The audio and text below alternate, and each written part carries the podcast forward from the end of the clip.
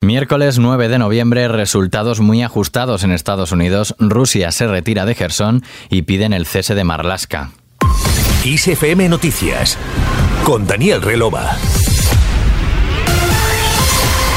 Buenas tardes. El ejército ruso ha anunciado su retirada de la anexionada ciudad ucraniana de Gerson, la única capital regional bajo control ruso en todo el país. El Ministerio de Defensa ruso aprobó el repliegue después de que sus fuerzas que combaten en Ucrania admitiesen en su informe que la defensa de la ciudad y sus aledaños en la orilla derecha del río Dnieper es inviable. Rusia, que ha cedido en los últimos dos meses territorios en el Donbass, en el este de Ucrania, y que se retiró también de la región oriental de Kharkov, se anexionó el pasado 30 de septiembre la región de Gerson, al igual que las de Donetsk, Lugansk y Zaporilla sin controlarlas en su totalidad.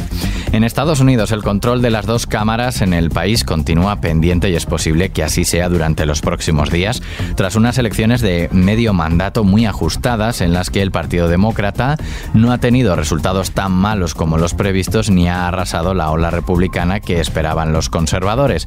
En el Senado estadounidense, según las proyecciones, ambos partidos aparecen igualados con 48 escaños, pero todavía quedan por decidir varias contiendas clave como las de Wisconsin, Georgia, Arizona y Nevada. En cuanto a la Cámara de Representantes, tampoco se conocen todavía qué formación controlará durante los mm, dos próximos años, aunque los republicanos van camino de recuperar la mayoría.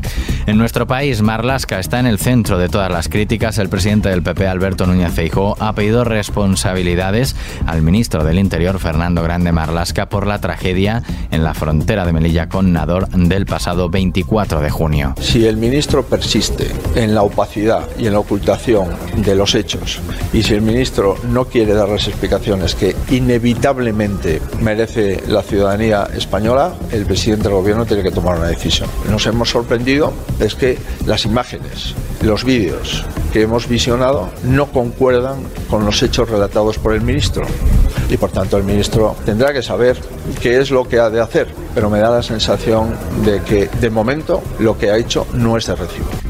Más tajante ha sido la portavoz de la Comisión de Interior del PP, Ana Vázquez, en declaraciones a Telecinco al decir que Marlasca debe ser cesado al estar en todos los episodios oscuros del gobierno. Un ministro del Interior que se le supone una persona de prestigio, objetiva, neutral, pero un ministro que lleva tantos episodios oscuros, está metido tanto en tantos episodios negros que él hoy se tiene que largar. Tiene que cesarlo Sánchez. Es que nos ha mentido. Yo ayer venía en el tren repasando cada uno de esos 46 folios de su comparecencia y cada párrafo es una mentira. Cada párrafo.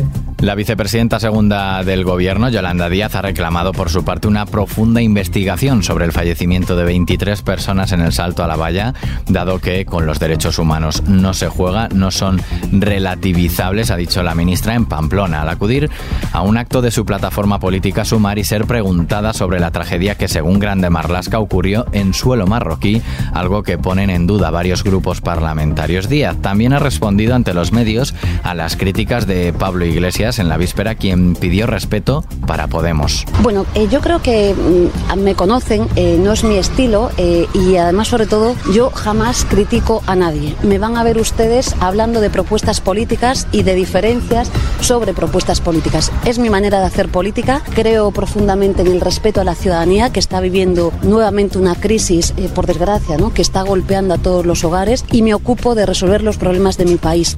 Díaz ha explicado que Sumar es un movimiento ciudadano donde cabe todo el mundo. Y desde un acto del PSOE en Baza, Granada, el presidente del gobierno ha llamado a cuidar el socialismo como única ideología en pie para la igualdad. Además, ha reivindicado la política útil con un ejecutivo que plantea una solución a cada uno de los problemas de la mayoría social frente a una oposición, según él, sin solución, sin proyecto y sin educación. Lo que está sucediendo ahora mismo en la política española es lo siguiente. Tenemos un gobierno, al gobierno de España, que plantea una solución a cada uno de los problemas de la mayoría social de la gente en este país y enfrente que tenemos una oposición sin solución, sin proyecto y por cierto, después de lo que hemos escuchado durante estos últimos días, sin ninguna educación, sin ninguna educación instalada en el insulto y en la descalificación.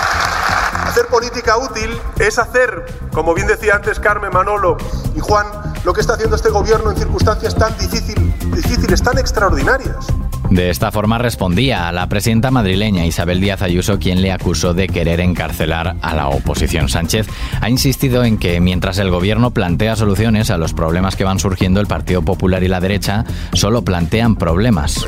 Han cambiado de líder para viajar a la moderación y al final nos hemos dado cuenta de que ni eran moderados ni tienen autonomía como proyecto político. En el Partido Popular mandan los de siempre, los que no se presentan a las elecciones, la derecha económica y la derecha mediática de este país no tienen autonomía como proyecto político. Este es el PP que tenemos, un PP que a cada solución plantea un problema y que a cada propuesta de acuerdo lo que hace es un desplante. Y esto hay que decírselo a los ciudadanos, porque en este momento lo que necesitamos, lo que necesitamos es política útil.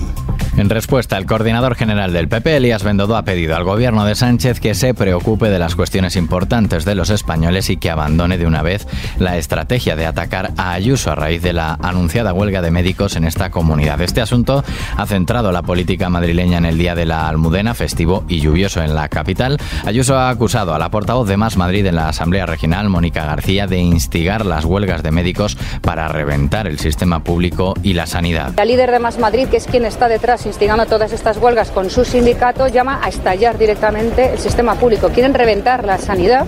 El sindicato AMITS ha convocado huelga indefinida de médicos y pediatras de atención primaria en la Comunidad de Madrid a partir del próximo día 21 de noviembre para denunciar, dicen, la sobrecarga que sufren los centros de salud y la situación de caos con la apertura del nuevo modelo de urgencias extrahospitalarias. Terminamos. Peter Gabriel ha anunciado su primera gira europea en casi una década. El músico de 72 años, cantante principal del grupo Genesis, saldrá a la carretera la próxima primavera. No pasará por España, pero sí hará escala en Francia, Italia o Alemania. Con él terminamos la música y la información. Siguen en Kiss FM Gustavo Luna en la realización. Saludos de Daniel Relova.